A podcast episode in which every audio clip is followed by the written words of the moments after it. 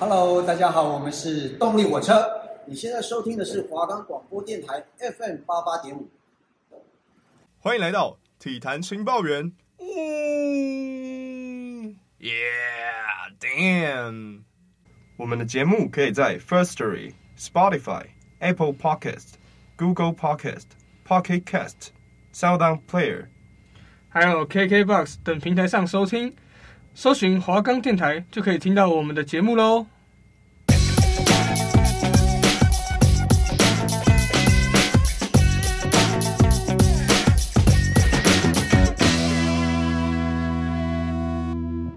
我是情报员一号马克，情报员二号嘞？无唔对啦，我就是二号单玉陈毅啦。哦，那接下来我们就请我们的一号情报员来为我们。报告一下上礼拜收集到的情报吧。没问题。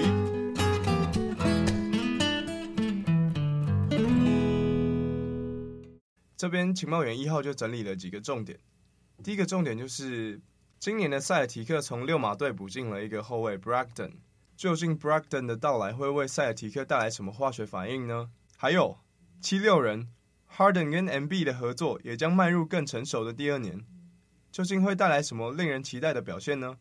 情报员二号陈毅，你怎么看？那首先提到了塞尔提克的问题嘛，那这个补强就是很明显，他们就是针对球团是针对他们全他们团队上最弱的那一块去做一个补强的。我觉得这个补强做的呃非常到位，因为有看上个赛季的球迷们应该都知道，塞尔提克队的问题就是缺少了一个组织者，所以会导致说他们必须让他们的 Jaylen Brown 以及 Jason Tatum 两位双子星去做发起进攻的动作。那这本身就不是他们擅长的事情嘛，那，尤其 Jaylen Brown 上赛上个赛季切入就吊球这件事情，应该是大家有目共睹的。是，所以说我觉得 Brogdon 的到来会对这支球队应该会有极大的帮助，因为从从他新秀赛季看到现在，他的球商是真的够高，嗯，对，所以我认为他是可以好很好的去整合队友。那另外一点，七六人队哈登跟 Embiid 的搭配嘛，诶。关于这一点，我认为这两位球星他们今年应该是都会有有别于以往的表现，就是会比以往更好，因为他们都各自有各自的原因在。像是 MB 他他已经他去年是 MVP 票选的第二名，那我觉得他势必会想要在自己的生涯中去获得一次这样的殊荣啊，所以去年拿到第二名一定是最不甘心的那一个嘛。是，对啊，那所以说。我认为他今年一定会打出更好的表现，去证明自己是有那个资格的。然后另外一点，哈登的部分是，呃，今年他是合同年，对，所以说，其实大家都很期望他可以回到当初火箭那那种得分王的身手。嗯。那前两年他在篮网跟篮网跟刚转会到七六人时期，他的表现是有极大的下滑的，很明显他的得分能力不如以往。然后今年他暑假也有去做了减磅啊、增增肌等动作。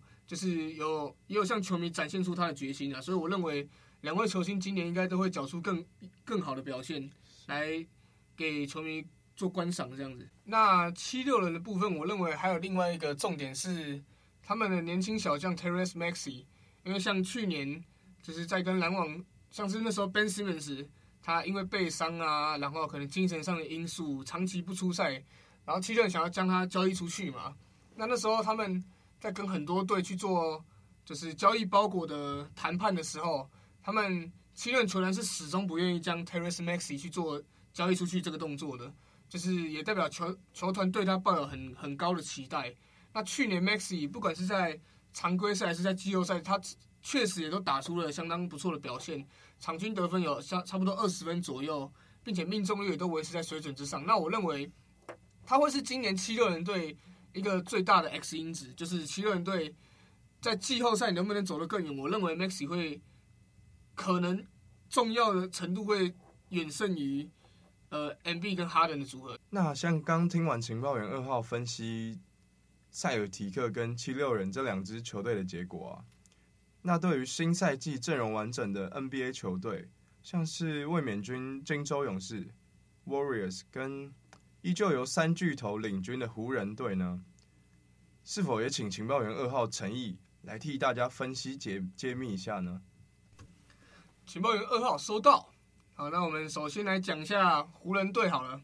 那湖人队最重要的应该是今年他们的 Anthony Davis 回归。哎，因为你也认识 Anthony Davis 这一号人物吗？对啊，我那时候我记得我对他的印象就是一个眉毛很长嘛，对吧？对，曾经叫一眉哥。对，然后是在鹈鹕队当一哥吗？对对对，当初是一开始是由黄蜂队选进来，然后后来黄蜂更名为鹈鹕队这样。哦，OK，因为我反正我就记得有一个身材很好的，然后又很很协调性很好，是，然后爆发力又很恐怖，嗯、能投能投能切，然后还会组织球队，就是蛮特别一位球员，对对对。那。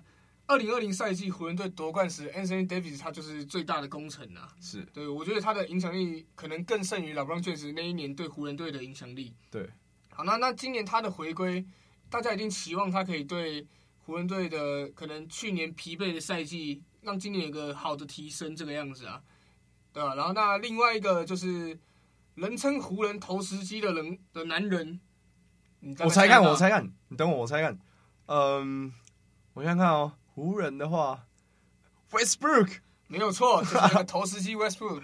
我就知道上个赛季 Westbrook 应该是投篮没进的画面会比投篮进的画面还多啦。天哪！对啊对啊，有什么面包啊，砸在计时板计时板上啊，什么的等等都有啦，还蛮多的。对。那这个暑期他有去做他的投篮姿势的改变的一种的，算是也这也算是训练的一环呢，我认为。嗯。然后那我们也是期待说这个赛季 Westbrook 可以。诶，为我们带来他的新知识，然后也投进更多球，然后可能摆脱投石机啊、什么砸篮筐啊这些名号了，对啊，对啊。对，希望是这样。我之前前个赛季看啊，就是那种，比如说你刚刚讲的投丢石头嘛，嗯，然后打到计分板、篮板什么，我看场下都会刚好 take 到 LeBron James 坐在板凳那种画面，对对对对，然后 LeBron James 就哦脸有够臭的这样，对啊，没有办法看到。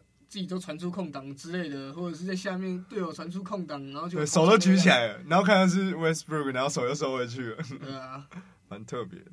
那那我想听看你分析一下勇士队呢，是就是上次听说你是资深的勇士球迷嘛，是对吧？对吧？那可以请你稍微客观一点的角度分析给各位听众一下吗？啊，那对勇士队嘛，其实我觉得。客观的部分，我一直都蛮客观的。是是是。那勇士队其实对于他们战力的分析什么的，我觉得上礼拜的节目应该都差不多有提点过。那欢迎也欢迎大家去听我们上礼拜的节目，这样。对。那我觉得这个大概过了一周，有多数的一些新的事情，那就是 Jordan Poole 跟 Andrew Wiggins 他们的签约啦。这就是以后有你有看到？有啊，我那时候看到新闻说 Wiggins 这个。就去年已经打出，其实几乎是可以算是代表作的一年，算是对。然后他还愿意减薪，哎，减薪留在 Golden State Warriors，是非常有心。嗯，是有 Andrew Wiggins 他签下来是四年一点零九亿的合约啦。那他自己在记者会上，他有说到他是希望可以就是终身都跟 Curry 打球，所以说他这个精神也蛮可嘉的，因为放弃薪水去追求更高的荣誉，这样。对，这也可以跟 Kevin Durant 啊，没没没事没事 没事，开玩笑的开玩笑的。那那我们再讲到另外一名球员，也是刚签新合约，Jordan Poole 他签下四年一点四亿的合约啦。嗯，那在这其中有有一点我们要跟观众特别提醒一下，就是他表账面上看起来是四年一点四亿，但实际上有一千七百万是作为奖励啦。嗯，对，就是他不他不一定会得到。那我们这边来。为大家公开一下这一千七百万获得的条件是，那第一个是他如果每季出席六十五场以上赛事，且勇士队打入季后赛首轮，在他每季就在他这四年的合约中，他每一季可以获得二十五万的二十五万美元。每一季对，okay. 一季获得二十五万，所以如果四年都有达成，他会获得一百万，就是以此类推。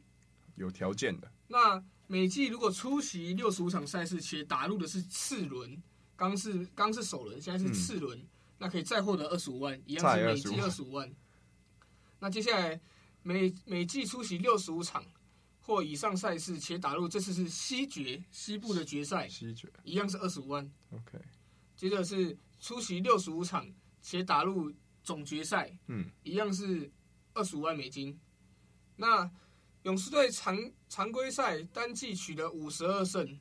那也会获得二十五万的美金。五十二胜。那如果获得 DPOY，也就是年度最佳防守球员，每一季也有一百万的美一百万美金的奖励。哦。那获得 MVP 同样是一百万。所以说，他必须要这些东西每季全部都达成，他才会有完整的一点四亿来获得啦。这样。OK。那情报员二号，我刚刚听完你的分析，这样 Jordan Poole 加上这个合约，这样看起来，球队光奢侈税就要缴大概二点多亿，快三亿，对不对？对对对对。那前阵子在赛季开打前 Green 也对球团喊话说，他觉得他自己值得一份顶薪的合约。而在热身赛当中，他又和 Jordan Poole 大打出手。那我想请问情报员二号陈毅。你是怎么看这件事情呢？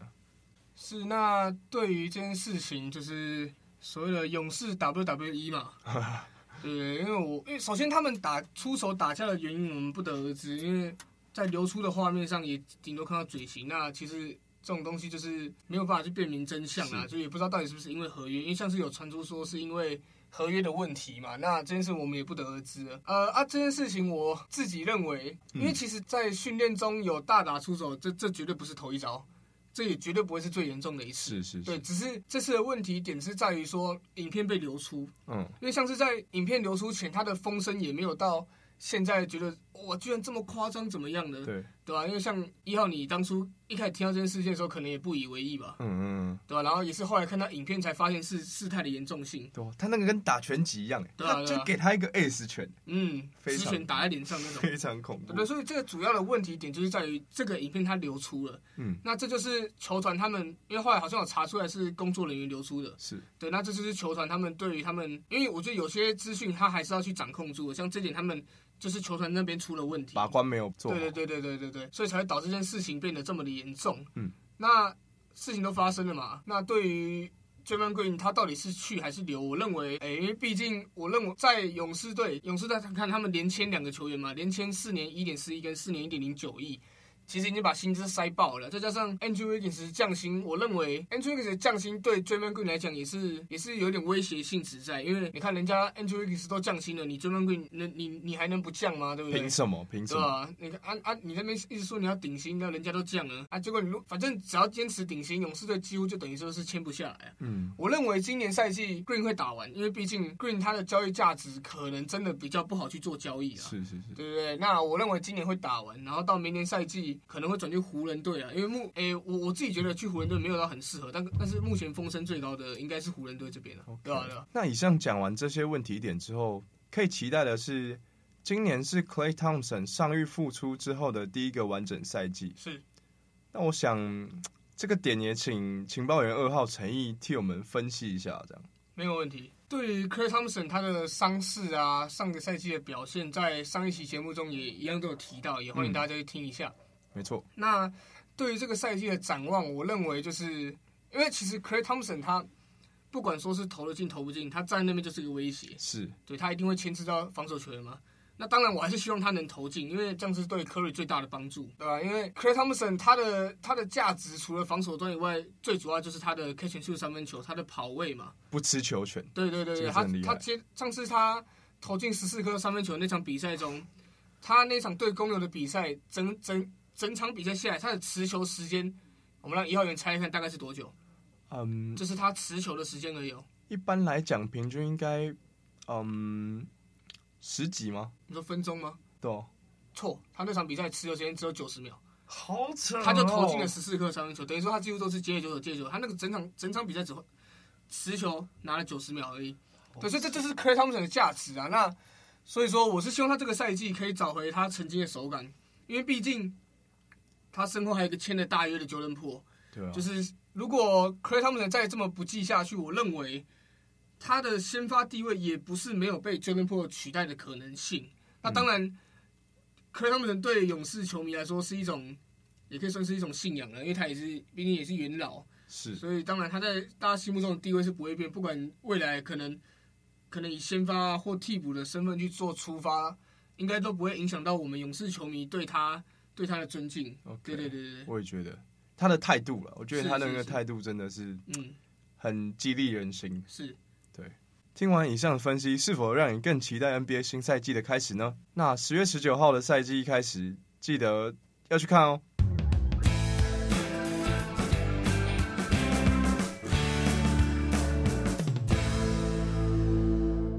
聊完了国外的篮球赛 NBA，那我们现在回到国内的篮球。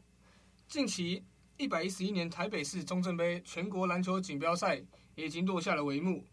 而中国文化中国文化大学公开组男子篮球队，他们在这在这次比赛中是拆成了 A、B 两组去参去做参赛。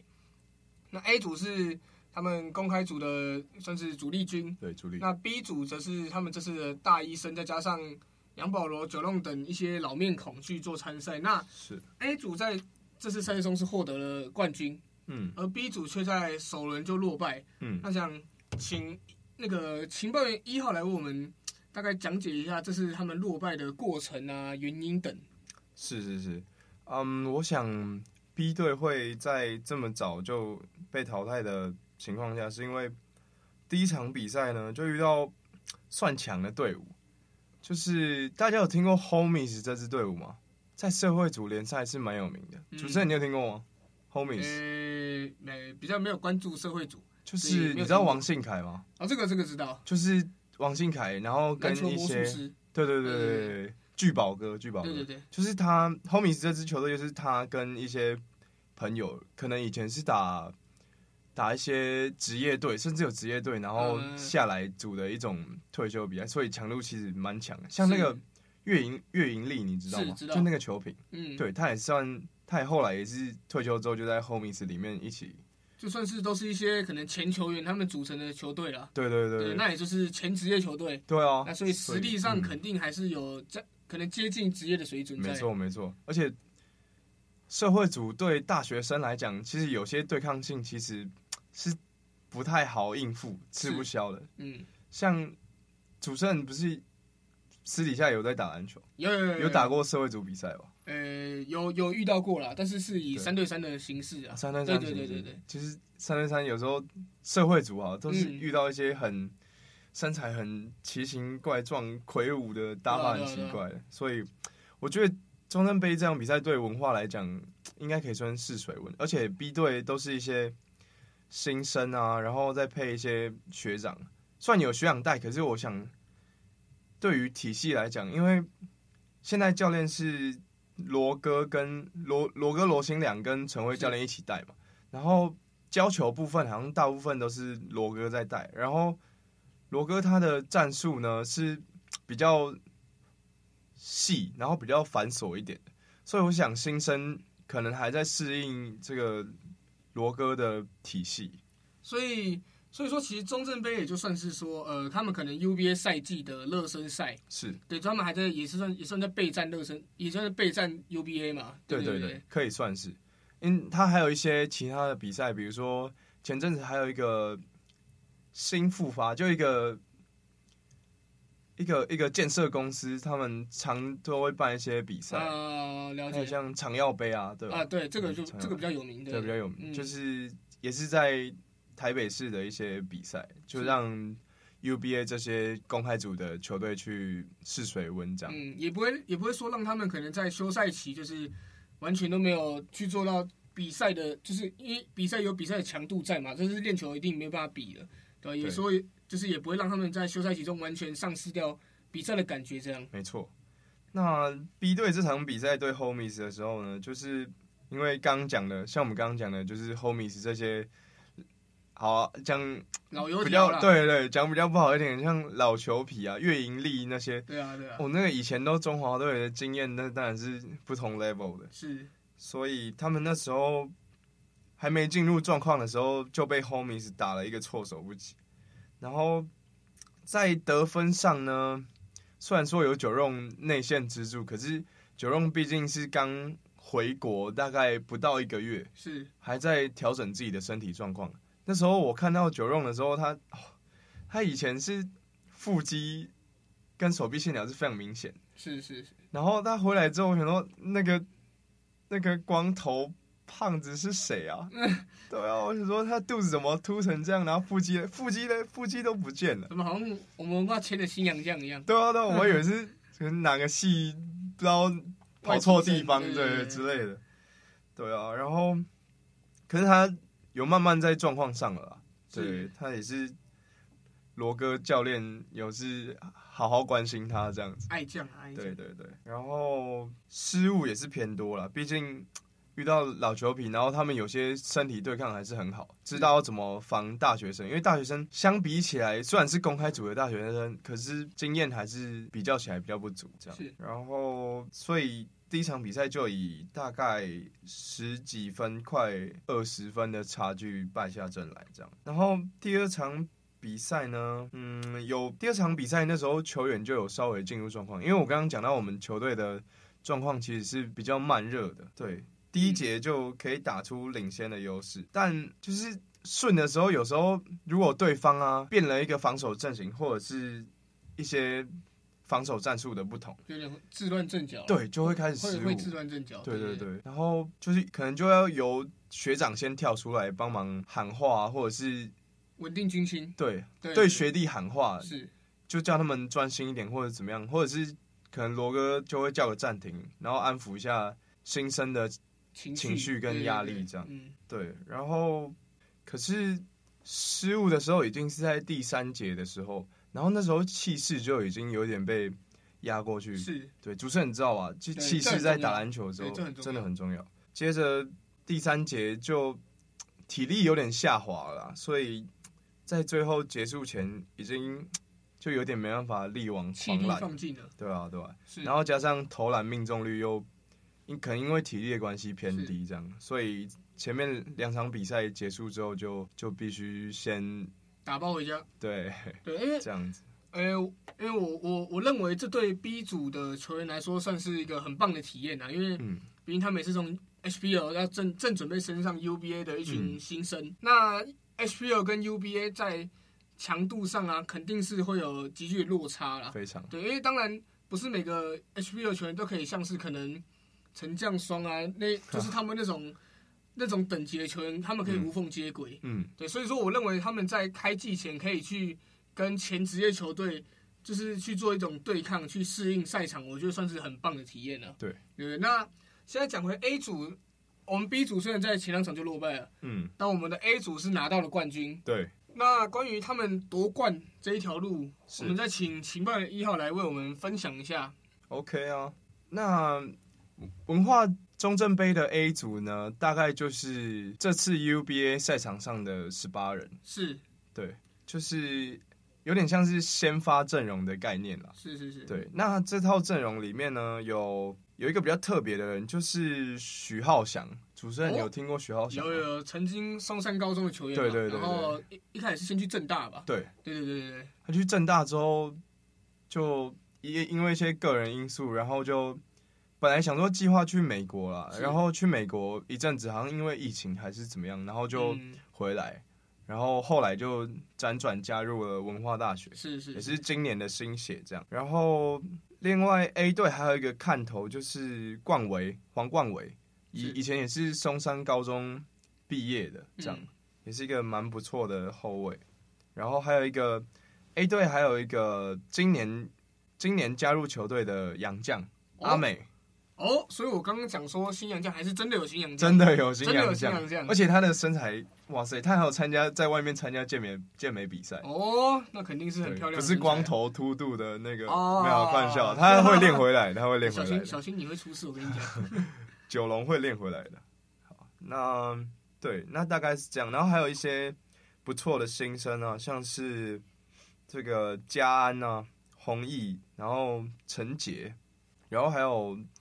大四的学长成龙啊，跟义伦这些名单呢，其实就是教练罗新良啊，罗哥他其实没有一开始没有那么想这么早就让他们知道谁是十八人。可是其实球队里面的人都大概有共识，只是大家都很认真的做自己的事情。因为我我认为教练会不想让球员知道，就是还是希望球员可以去保持竞争性啊。对对，因为在队内一定也要有竞争，但这是好的竞争，良好的竞争会。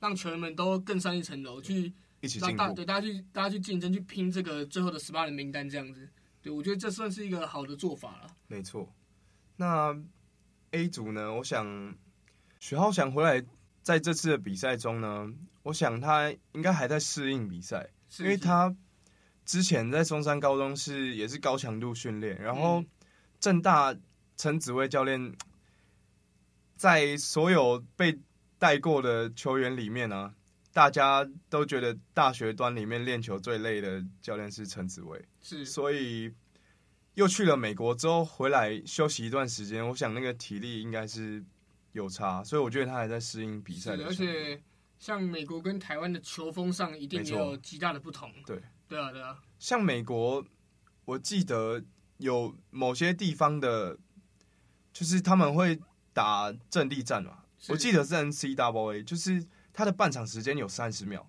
对，他是打战术的，然后所以节奏会比较慢一点，跟台湾的快节奏球风又不太一样。是，而且相较于台湾的团队合作，其实美国他们更注重算是个人主义为主了，没错，他们他们会更注重于一个球员的英雄表现的概念这样子，嗯、对，一人带领球队的那种感觉。对，然后浩翔，徐浩翔的表现呢就比较。先从助攻出发，是。对，因为他可能毕竟手感跟体力还在调节当中，还在适应，所以他就先做好自己的本分，比如说切入啊，之后遇到包夹之类的，然后多给助攻，找空档比较多，去做配合啦，去配合对对对对，然后再慢慢找自己的状况。那就以表现来，以表现上来讲，冠伟就表现的还蛮稳定的。他有一场还有五个超节，就是该做的事情，松山教授的防防守都有表现出来，这样子。是是是，那、啊、那对于这次的中正杯中两位外籍生的表现又是怎么样？你可以再请一号人来帮我们再再讲一下这样。哦，对，讲到外籍生，因为他们前阵子啊，就是也没办法确定，应该不是确诊啦。但不知道是生病还是流感，所以就有点身体不舒服，然后休息了，也休息了一段时间。是是是，在中正杯，就是还在也还在适应比赛状况这样子。对，因为阿美的话，他就是就是以阿美的实力，新洋将阿美的实力来讲，他放在 UBA 就是可以排在大概前四或前五。嗯，就是比如说在他前面的也就那几个。那个像正大的莫巴野，NCAA 过来的，对对对，对对对，再来应该就是世新那些洋将快扣，大概阿美也可以排在今年 UBA 赛场上的前几。是，那希望在经历这次中正杯后，诶，两就是不管是 A 组还是 B 组的球员们回到学校也是都能更更勤奋的去做训练，就是希望能在比赛中看到自己的不足，然后更加努力的去备战。这就是，哎，是今年还是明年？今年，今年，今年的 UBA 大概在十二月或十一月会开打，会是会开打预赛。那就是希望可以更，就是更加勤奋的去做准备，然后备战 UBA 的赛场，然后也可以为文化拿到更好的名次。那就没错，加油！文化大学加油！加油！加油！加油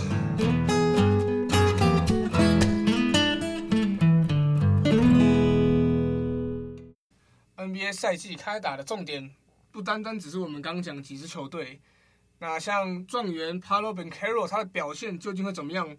我希望也可以让大家球迷一起去期待。文化大学新洋将和新球员的加入，期待在新的 UBA 赛场上有更好的表现哦。那我们本周的节目就到这边告一个段落了，下一周同一时间我们再会喽。我是情报员一号马克，我是情报员二号丹佑，拜拜。耶，拜拜。